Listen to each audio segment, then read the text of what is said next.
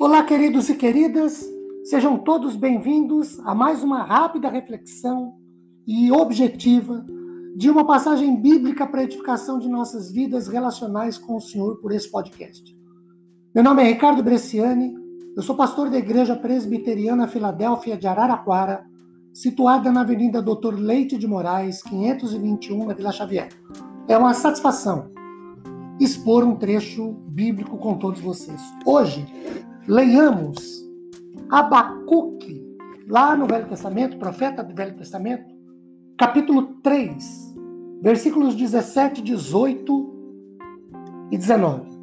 O 17 começa dizendo assim: Ainda que a figueira não floresça, nem haja fruto na vide, o produto da oliveira minta, e os campos não produzam mantimentos, as ovelhas sejam arrebatadas do aprisco, e nos currais não haja gado. Todavia, eu me alegro no Senhor.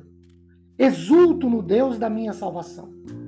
O Senhor Deus é a minha fortaleza e faz os meus pés como os da corça e me faz andar altaneiramente. Queridos, eu terminei de ler tempos atrás o livro Caminho do Coração, ensaios sobre a trindade e espiritualidade cristã, da editora, Ultim, da editora Encontrão. Livro esse escrito pelo reverendo Ricardo Barbosa, pastor da Igreja Presbiteriana de Brasília. E eu me deparei com alguns assuntos significativamente interessantes. E eu decidi trazê-los para esse podcast. Um deles é sobre a teologia da retribuição. E o que é essa teologia da retribuição? Segundo o reverendo Barbosa, ela é também conhecida como teologia da barganha, entre aspas. É a teologia que os amigos de Jó criaram, ou uma teologia que leva o homem a buscar e a servir a Deus pela recompensa que pode receber, e não pelo amor e afeto desinteressados que tenham pelo Senhor. É uma espiritualidade de interesse, de troca, de barganha, de negociata. A teologia da retribuição, e a gente fala isso sempre entre aspas, é a política do, abre aspas de novo, é dano que se recebe, fecha. Como são feitos quase todos os tipos de apelos em nossas igrejas. Mais ou menos assim, abre aspas de novo. Se eu contribuir com fidelidade e participar fielmente das atividades da igreja, Deus me fará próspero e me abençoará. Se eu for honesto, honesto, íntegro, reto, Deus haverá de me abençoar e retribuir, geralmente com muito mais dividendos, para que o negócio seja feito de fato vantajoso.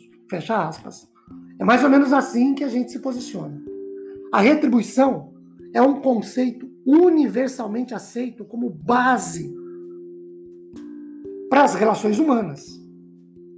Basta observar as relações familiares, em que o princípio de troca é uma constante desde muito cedo.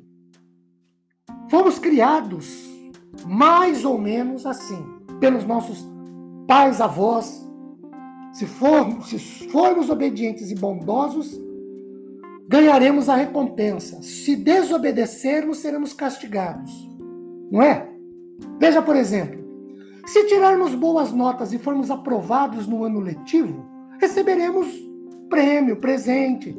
Mas se reprovados e fracassados, não receberemos. O ponto central que envolve o dilema de Jó, na nossa espiritualidade, é o de que nós somos capazes de fazer tudo o que normalmente fazemos para Deus, mesmo quando Ele não nos recompensa com as bênçãos materiais ou espirituais. Sou capaz de contribuir generosamente, mesmo quando não recebo de Deus nenhuma recompensa pela minha generosidade e fidelidade? Essa é uma pergunta que deveríamos nos fazer. Outra, sou capaz de amar a Deus e servi-lo com integridade e temor, mesmo quando estou passando pelo vale árido da minha vida? Outra pergunta, Sou capaz de orar, mesmo quando não ouço mais a voz do Senhor.